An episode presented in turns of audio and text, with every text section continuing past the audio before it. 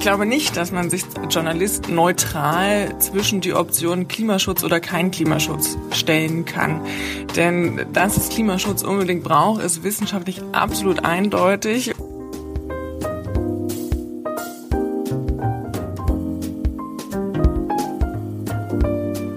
Hallo und herzlich willkommen im Sinneswandel-Podcast. Mein Name ist Barilena Behrens und ich freue mich, euch in der heutigen Episode zu begrüßen. Werbung. Unser Podcast wird heute präsentiert von der ZDF-Doku-Reihe Plan B. Plan B ist Fernsehen mal anders, nämlich mit positivem Ansatz nach dem Motto, wo ist eigentlich die Lösung? Die Doku-Reihe handelt von Menschen, die einfach mal machen, ob in Sachen Klimaschutz, Technik oder Gesellschaft, Licht aus Brot, Lachs aus Möhren oder Leder aus Kaktus – Klingt schräg? Wenn ihr wissen wollt, wie es funktioniert, dann schaut in der ZDF-Mediathek auf planb.zdf.de vorbei. Da gibt es jede Menge Geschichten von AndersmacherInnen und Stories, die zeigen, was alles möglich ist. Werbung Ende.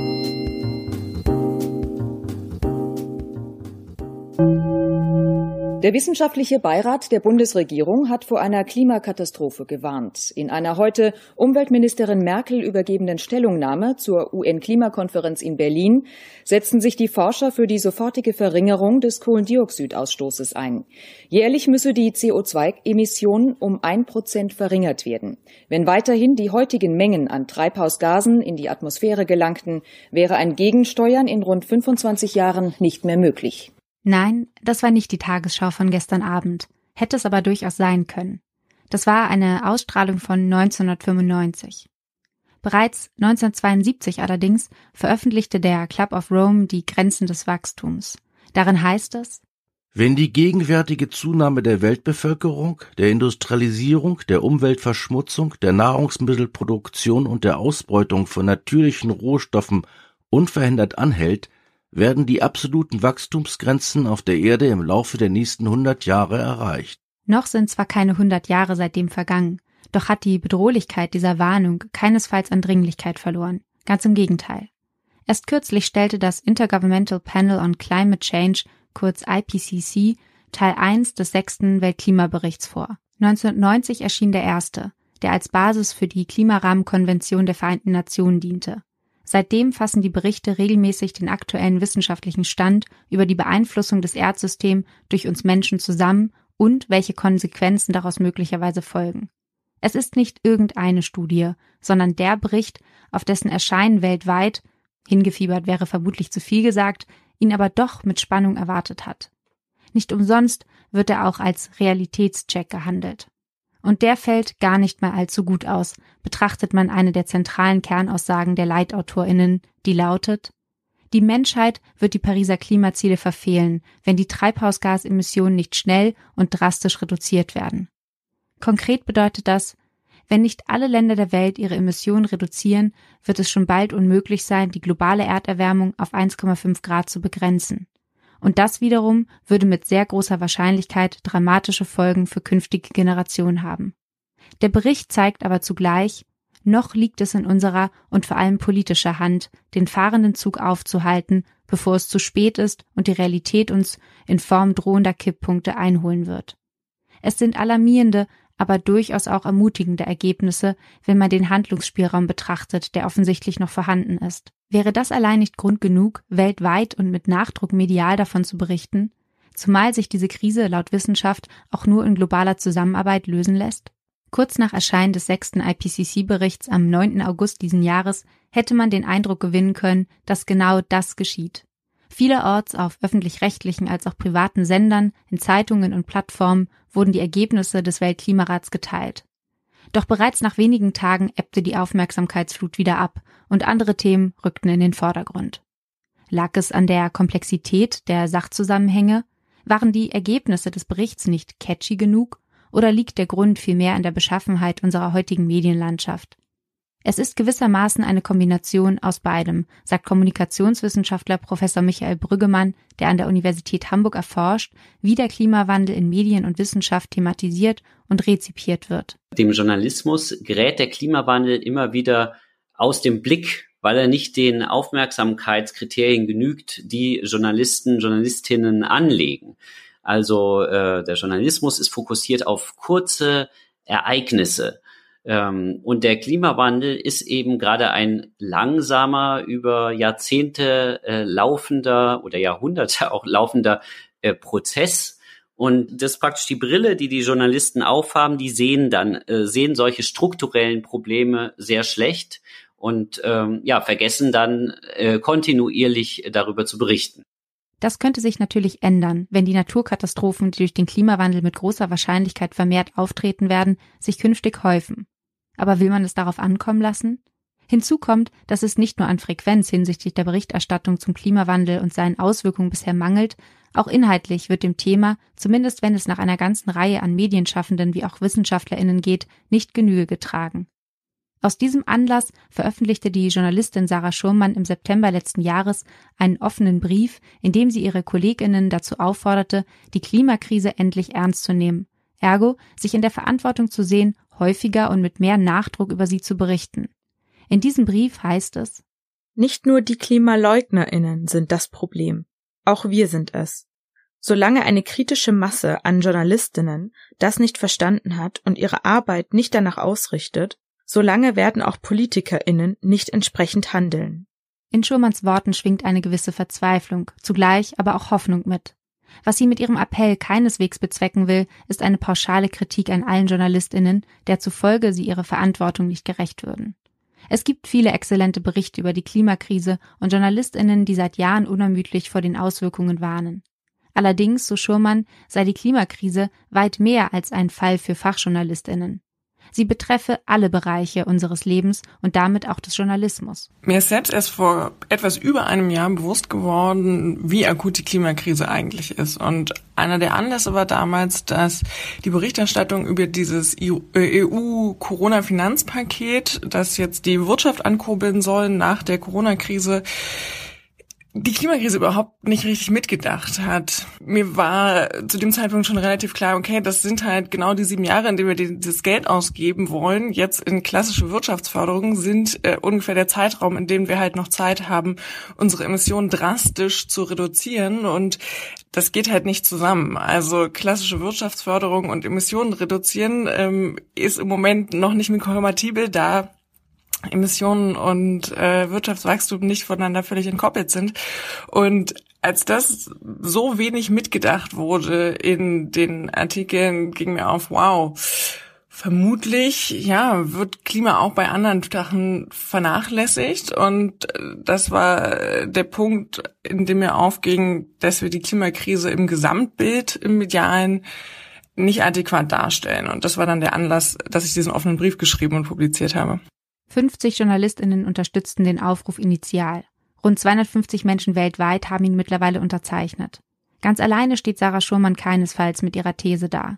Auch Kommunikationswissenschaftler Brüggemann ist der Auffassung, der Klimawandel dürfe kein Nischenthema für Fachexpertinnen bleiben und damit in Umweltressorts, sofern diese überhaupt existieren, verbleiben. Vielmehr sei die Klimaberichterstattung ein Querschnittsthema. Konkret bedeutet das, wird über das neue iPhone berichtet, sei es wünschenswert, würde daran auch die Rohstoffgewinnung oder die Recyclingfähigkeit eine Rolle spielen. Gleiches gilt für Themen wie das Reisen, Architektur, Film, Verkehr oder Mode. Natürlich ist es nicht immer möglich, in jedem einzelnen Artikel oder jeder Sendung differenziert auf die klimatischen Aspekte im Zusammenhang einzugehen. Aber zumindest sollte es grundsätzlich mitgedacht und nicht an die Redakteurinnen der Wissenschaftsressorts ausgelagert werden. Aus diesem Grund gründete Sarah Schurmann auch gemeinsam mit Kolleginnen ein ressort- und medienübergreifendes Netzwerk. Wir haben das Netzwerk Klimajournalismus Deutschland gegründet, um Kolleginnen zusammenzubringen, die sich entweder schon mit Klimajournalismus beschäftigen oder die sich mehr damit beschäftigen wollen, aber vielleicht nicht wissen, wo sie anfangen sollen und wollen sowohl Inputs und einen fachlichen Austausch bieten, als auch einen redaktionellen Austausch, gerade auch für Kolleginnen, die vielleicht frei arbeiten und ähm, nicht so viel Gelegenheit haben, sich mit anderen auszutauschen oder auch Kolleginnen, die praktisch in ihrer Redaktion Klima oder Biodiversität oder was auch immer alleine beackern als Thema und da einen fachlichen Austausch auch nochmal suchen. Und wir haben das Netzwerk sehr bewusst Netzwerk Klimajournalismus Deutschland genannt und nicht Journalists for Future, weil uns schon klar ist, dass ähm, diese aktivistische Vermischung und sich da jetzt in diese For Future Bewegung einzureihen, äh, journalistisch so nicht geht. Also man muss natürlich eine Distanz wahren, auch zu dieser Bewegung, auch wenn ich grundsätzlich ihre Forderungen ähm, unterstütze, dass wir unsere Lebensgrundlagen erhalten, aber natürlich müssen wir als Journalistinnen auch über diese Bewegung kritisch berichten können. Und ich finde insgesamt sich praktisch mit Bewegungen gemein zu machen, von denen man auch nicht weiß, wie die sich entwickeln ähm, und welche ja Wendungen die noch nehmen, journalistisch schwierig. Von daher ja, gibt's dafür auch gar nicht die Notwendigkeit. Also es geht, wie gesagt, da erstmal um um Austausch, darum, Leute zusammenzubringen, sie auch dadurch zu motivieren, vielleicht weiterzumachen, weil es auch ganz schön deprimierend sein kann, sich die ganze Zeit mit Klima und den ökologischen Krisen alleine zu beschäftigen und schon allein auch ein emotionaler Austausch unter Kolleginnen kann da wahnsinnig viel wert sein. Teil des Gründungsteams ist auch der Umweltjournalist und Hochschulprofessor Thorsten Schäfer. Bis heute leitet er das Online-Portal Grüner Journalismus und erstellte im September vergangenen Jahres für die Taz ein Konzept für eine klimagerechte Sprache – denn auch die forme, wie die Taz schreibt, unser Denken und damit auch unser Klimabewusstsein. Die Empfehlungen Schäfers beziehen sich dabei insbesondere auf das Framing, also den Rahmen, in dem der Inhalt medial eingebettet wird. Ist der Begriff Klimawandel zu schwach? Sollten Journalistinnen lieber Begriffe wie Klimakrise oder gar Klimanotstand verwenden? Oder ist das vielleicht sogar eher kontraproduktiv? Ziel der Empfehlungen einer klimagerechten Sprache sei es nicht, Sprachverbote oder Regeln aufzustellen. Vielmehr sei sie Ausdruck von Vielfalt und sollte daher auch journalistisch offen bleiben. Dies freilich in einem Rahmen, den normative Kontexte wie Demokratie und planetare Grenzen setzen, so Schäfer. Der Diskurs um die mediale Berichterstattung der Klimakrise, der in Deutschland gefühlt erst jetzt Fahrt aufnimmt, hat international bereits vor einigen Jahren begonnen. Resultat daraus ist unter anderem die Initiative Covering Climate Now, initiiert von dem renommierten Fachmagazin Columbia Journalism Review. Im Sommer 2019 riefen diese Medien in aller Welt dazu auf, sich an einer Klimathemenwoche zu beteiligen. Vom 16. bis 23. September, also bis zum Auftakt des UN-Klimagipfels, der 2019 in New York stattfand, beteiligten sich rund 200 Medien weltweit an der Aktion. Der Guardian, die Nachrichtenagentur Bloomberg, die Huffington Post ebenso wie die Taz verpflichteten sich in dieser Woche mit Wucht über dieses doch eigentlich journalistisch so undankbare Thema zu berichten, wie es der Spiegel formulierte.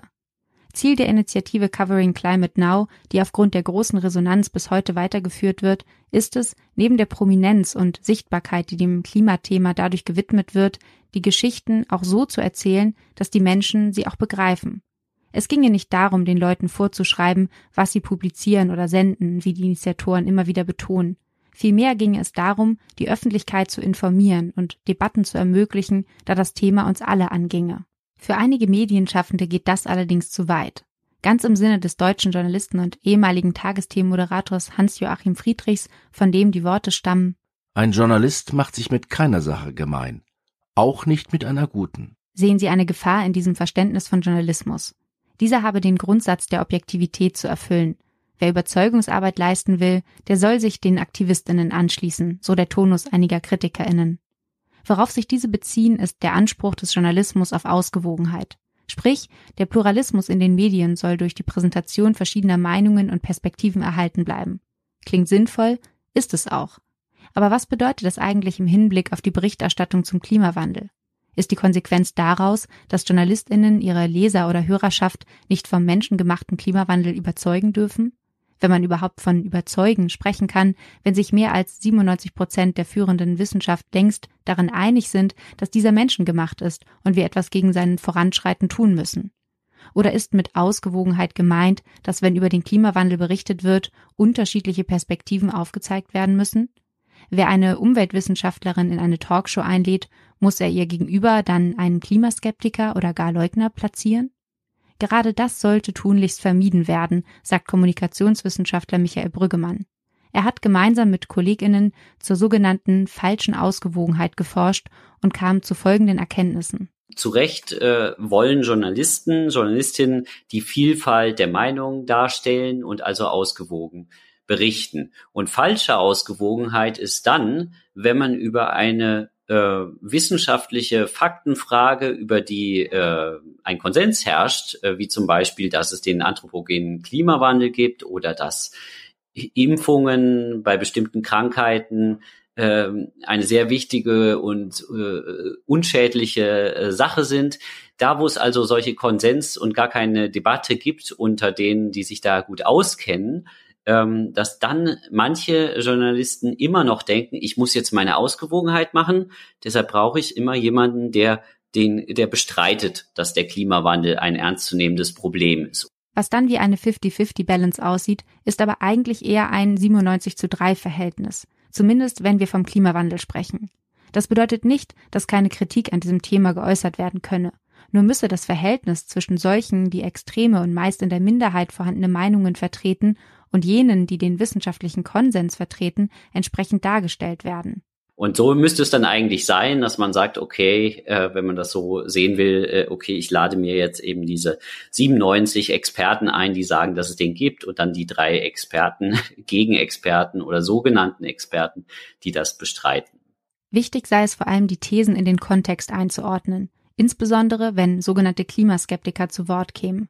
Dies werde auch bereits von vielen JournalistInnen so gehandhabt, wie Brüggemann und sein Forschungsteam herausfanden. Was wir in unserer Studie gesehen haben, in verschiedenen Ländern in der Qualitätspresse, die wir uns angeschaut haben und führenden Online-Angeboten, dass das zum Glück ein bisschen nachgelassen hat, dass äh, der Journalismus da was gelernt hat äh, und äh, und die Leute, die wirklich das äh, wieder jegliche Vernunft abstreiten, dass es den Klimawandel gibt, dass die äh, weniger neutral äh, zu Wort kommen, sondern dass in der Regel äh, Journalistinnen, Journalisten dann doch das kontextualisieren und sagen, ja, hier gibt's den äh, diese Berichte des Weltklimarats, wo der Forschungsstand weltweit gut zusammengefasst wird. Äh, und dann gibt es aber auch Leute, die das bezweifeln. Empfehlen würde Brüggemann grundsätzlich jedoch, Extrempositionen zu vermeiden, auch wenn diese oft zu höheren Klickraten führen. Ganz beantwortet ist die Frage, ob sich der Journalismus wirklich angreifbar macht, indem er der Klimaberichterstattung eine gewisse Priorisierung einräumt und damit vermeintlich weniger objektiv dasteht, allerdings noch nicht. Die Journalistin Sarah Schurmann schreibt in ihrem besagten offenen Brief, viele Medienschaffende würden zu Recht den Unterschied von Aktivismus und Journalismus betonen. Aber die Einhaltung des 1,5 Grad Ziels als vierte Gewalt zu kontrollieren, sei kein Aktivismus, als vielmehr wissenschaftlich, menschlich und journalistisch geboten, so Schurmann. Für Umweltjournalist Thorsten Schäfer hat Nachhaltigkeit sogar die gleiche Bedeutung wie etwa Meinungsvielfalt und Bürgerrecht, für deren Erhalt sich innerhalb von Demokratien Journalistinnen auch problemlos einsetzen können. Warum dann nicht auch für die Bekämpfung des Klimawandels? Weshalb macht man sich hier als Journalistin schnell des Aktivismus verdächtig? Ist es so abwegig, dass einem das Thema und damit der Erhalt von Mensch und Erde am Herzen liegt? Wie objektiv können Journalistinnen im Hinblick auf die Klimakrise überhaupt sein, wenn sie doch uns alle betrifft? Sarah Schumann hat darauf für sich eine recht klare Antwort gefunden. Hier ist natürlich die Frage, was man unter Neutralität oder Objektivität versteht. Und ich würde darunter halt erstmal verstehen, dass man sich an wissenschaftliche Fakten hält. Und von daher ist die Frage danach, also ich glaube nicht, dass man sich als Journalist neutral zwischen die Option Klimaschutz oder kein Klimaschutz stellen kann.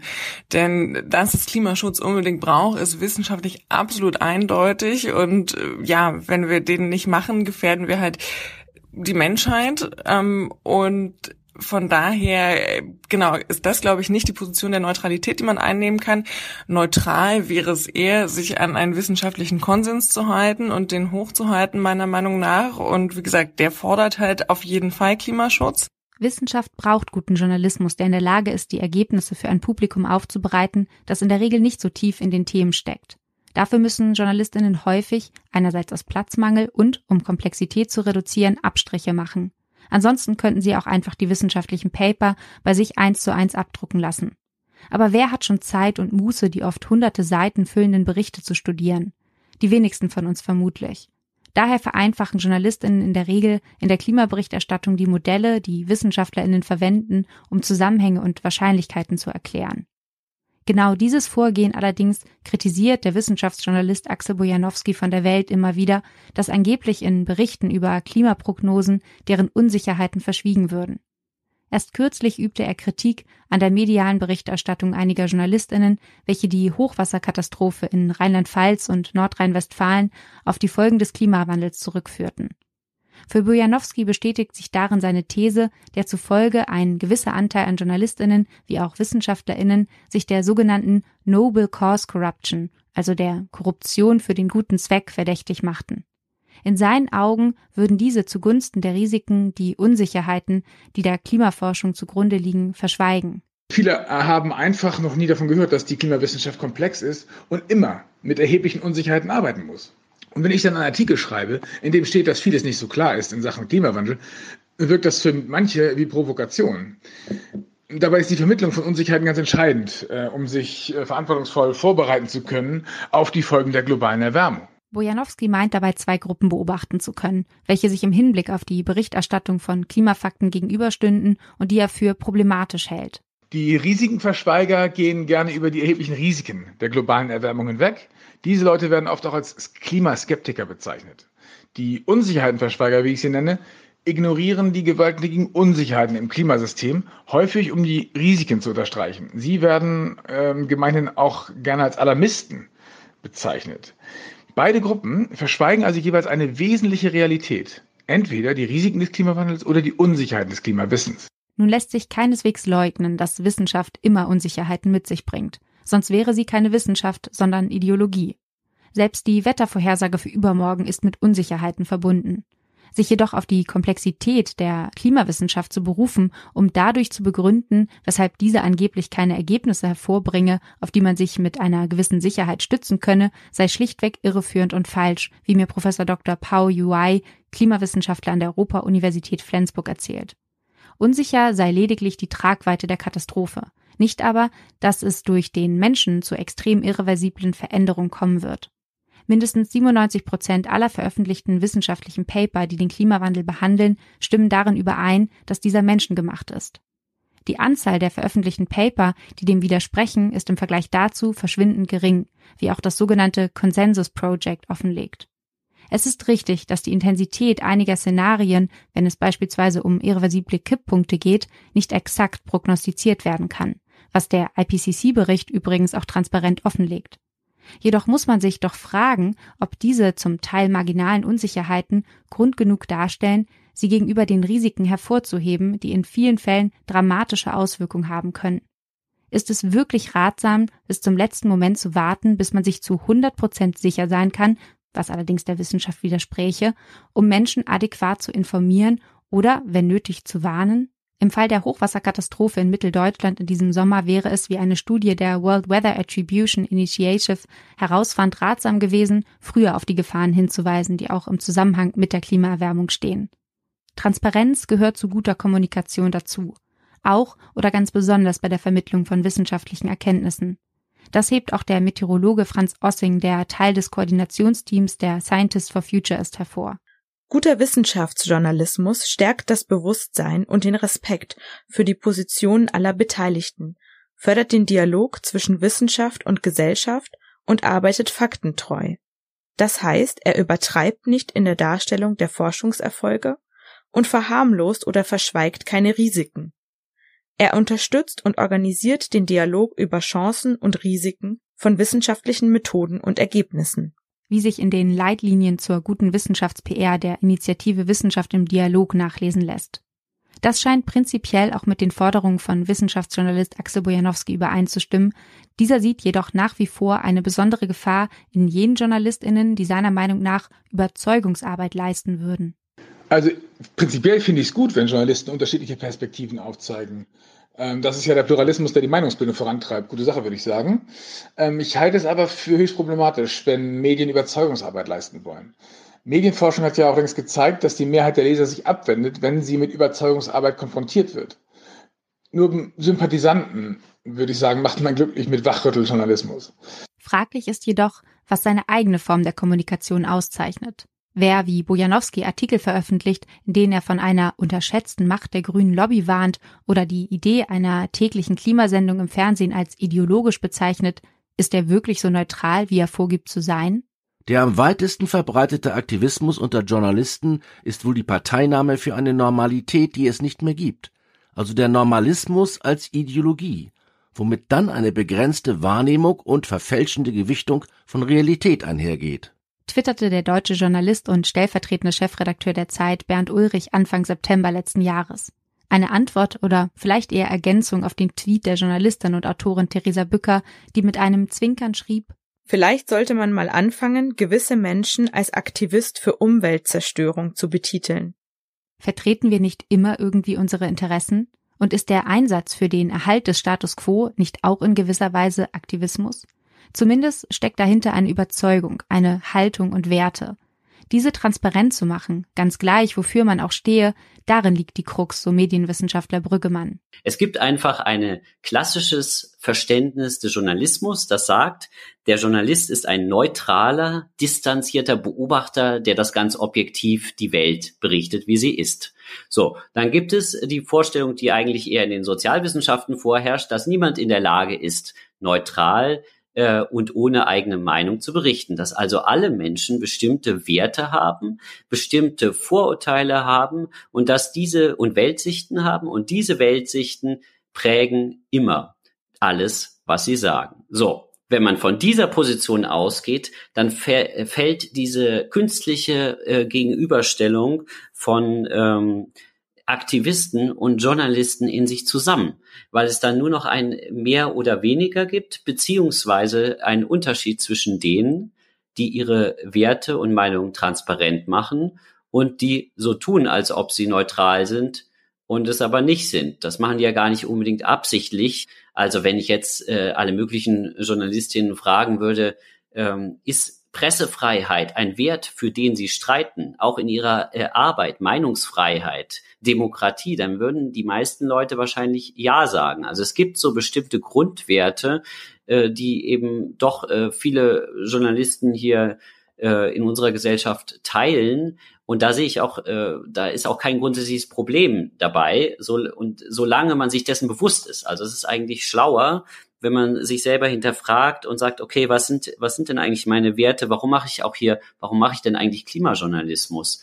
Doch nicht, weil irgendwie im Wirtschaftsjournalismus kein Job frei war. Ein Autojournalist interessiert sich auch für Autos und fährt vielleicht auch gerne Auto. Und diese eigene Bias, die Menschen nun mal haben, die transparent zu machen und damit äh, ähm, produktiv äh, umzugehen, das äh, finde ich besser, als das einfach abzustreiten und zu tun, ich bin der, der neutral ist und sagt, wie die Fakten sind und die anderen ähm, sind praktisch die Aktivisten. Grundsätzlich können wir wohl erst einmal festhalten, dass den meisten Journalistinnen, die ihren Beruf ernst nehmen, Meinungsvielfalt und Pluralismus am Herzen liegen. Wieso sollte es daher schaden, wenn auch der Journalismus selbst eine neue, nennen wir es Strömung erhält? Könnte ihm das nicht sogar gut tun? Als sogenannter transformativer oder konstruktiver Journalismus wird diese Art der Berichterstattung auch bezeichnet als Journalismus, der neben der Problembeschreibung auch Lösungsansätze präsentiert und versucht, Akteure, die eine nachhaltige Transformation begünstigen, durch Sichtbarkeit zu stärken. Eine Reihe von spezialisierten Medien wie das Enorm-Magazin, Perspective Daily oder die Klimareporter pflegen diesen journalistischen Ansatz bereits. Von strategischer Kommunikation und Öffentlichkeitsarbeit grenzt sich der transformative Journalismus jedoch dadurch ab, dass er institutionell und metallunabhängig von den AkteurInnen des Wandels agiere, so Dr. Uwe Kröger, Medien- und Kommunikationswissenschaftler an der Universität Leipzig. Neutral ist transformativer Journalismus demnach zwar nicht, aber objektiv kann und soll er durchaus sein. Wichtig für die Legitimation einer solchen Berichterstattung sei ein allgemeines Bewusstsein, dass das Herstellen von Öffentlichkeit für jegliches Thema oder AkteurInnen immer ein politischer Akt und nie wertefrei sei, meint Kröger. Dies gilt auch, wenn die ARD vor der Tagesschau die Börse vor acht sendet oder ein konstruktiv transformatives Format namens Klima vor acht. So nennt sich eine Initiative, die eine Primetime fürs Klima fordert, in der regelmäßig und wissenschaftlich fundiert über die Klimakrise berichtet werden soll. Bisher wurde die Sendezeit von den öffentlich-rechtlichen Sendern jedoch nicht zur Verfügung gestellt. Pressesprecherin von Klima vor Acht, Friederike Meyer, sagt zu dieser Entscheidung, also man könnte spekulieren, ob es daran liegt, dass diese Idee von außen an den Sender herangetragen wurde oder ob es daran liegt, dass Klimaberichterstattung oft noch fälschlicherweise als eine Art grünes Thema gesehen wird oder parteipolitisch verknüpft wird und sich die Sender deswegen scheuen, so ein Format umzusetzen. Mm, ich persönlich denke, dass die Dimension der Krise, mit der wir es hier zu tun haben, von den öffentlich-rechtlichen bis heute noch nicht wirklich verstanden wurde. Denn hätten sie das verstanden, wäre es eigentlich gar keine Frage, dass so ein Format entwickelt wird und auch auf einem prominenten Sendeplatz läuft. Einen kleinen Erfolg konnte die Initiative jedoch kürzlich verzeichnen, als der TV-Sender RTL bekannt gab, dass immer donnerstags und samstags auf die Hauptausgabe von RTL aktuell ein Klima-Update folgen werde. In den 90 Sekunden informieren die Meteorologen Christian Heckel und Bernd Fuchs über Hintergrundwissen und Fakten zum Klimawandel sowie aktuellen Forschungsergebnissen. Bei der Premiere am 8. Juli sahen immerhin fast drei Millionen Menschen zu, erzählt Friederike Meyer. Die Reaktionen auf das Klima-Update waren eigentlich durchwegs positiv. Und wir haben uns sehr gefreut, dass mit RTL ein privater Sender unsere Idee aufgegriffen hat. Und wir freuen uns natürlich auch über die Reichweite, die dieses Format dann durch einen prominenten Sendeplatz bekommen hat. Grundsätzlich würden wir uns natürlich ein etwas längeres Format wünschen und auch eins, das täglich ausgestrahlt wird. Aber es ist auf jeden Fall ein guter Anfang. Der Mehrheit der JournalistInnen, die sich dem transformativen Journalismus zugehörig fühlen, liegt es wohl fern, ihr Publikum lediglich mit Horrorgeschichten zu alarmieren. Ganz im Gegenteil geht es vielen neben dem Anspruch der umfassenden Information besonders um die Offenlegung von Handlungskorridoren. Das Gefühl der Selbstwirksamkeit soll gestärkt werden, nicht nur auf individueller Basis, sondern auch hinsichtlich kollektiver Wirkmächte, die wir als Bürgerinnen und Bürger besitzen. Was viele der Publikationen in diesem Feld auszeichnet, ist, dass sie darauf hinweisen, dass auch Alternativen zum Status quo existieren, dass es, je nach Perspektive, auch anders aussehen könnte. Von Überzeugungsarbeit oder gar einer Infantilisierung der Leser oder Hörerschaft lässt sich in diesen Fällen wohl kaum sprechen. Vielmehr ist es ein Angebot unter vielen. Denn das zeichnet auch eine plurale Medienlandschaft aus, dass sie Widersprüche und Ambiguitäten toleriert, auch hinsichtlich der Art und Weise, wie Journalismus interpretiert wird. Darüber diskutieren und gestritten werden darf gerne. Im besten Fall bewirkt das nur, dass Journalistinnen und Medienschaffende am Ende ein noch besseres Verständnis von ihrer Arbeit haben, gesetzt dem Fall, wir ziehen uns nicht in unsere sicheren Blasen zurück, sondern suchen den Austausch, wie auch Medienwissenschaftler Michael Brüggemann findet. Also ich finde es gut, wenn es im Journalismus eine gewisse Vielfalt gibt, auch in den Rollenverständnissen, dass es, äh, es ja okay ist, dass es den Nachrichtenjournalisten gibt, der versucht, möglichst keine einzige äh, Subjektivität äh, einfließen zu lassen. Aber die Leute, die Journalismus anders machen, solange sie damit transparent umgehen, sind für mich äh, genauso äh, Journalisten und genauso gute Journalisten.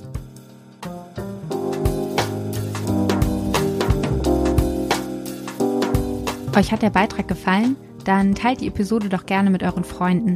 Außerdem freuen wir uns natürlich, wenn ihr Sinneswandel als Fördermitglieder unterstützt. Das geht ganz einfach via Steady oder indem ihr uns einen Betrag eurer Wahl an paypal.me slash Sinneswandelpodcast schickt. Alle Infos zur Episode und Links findet ihr wie immer in den Show Notes. Mein Name ist Marilena Behrens. Ich bedanke mich bei euch fürs Zuhören und sage bis bald im Sinneswandel Bye.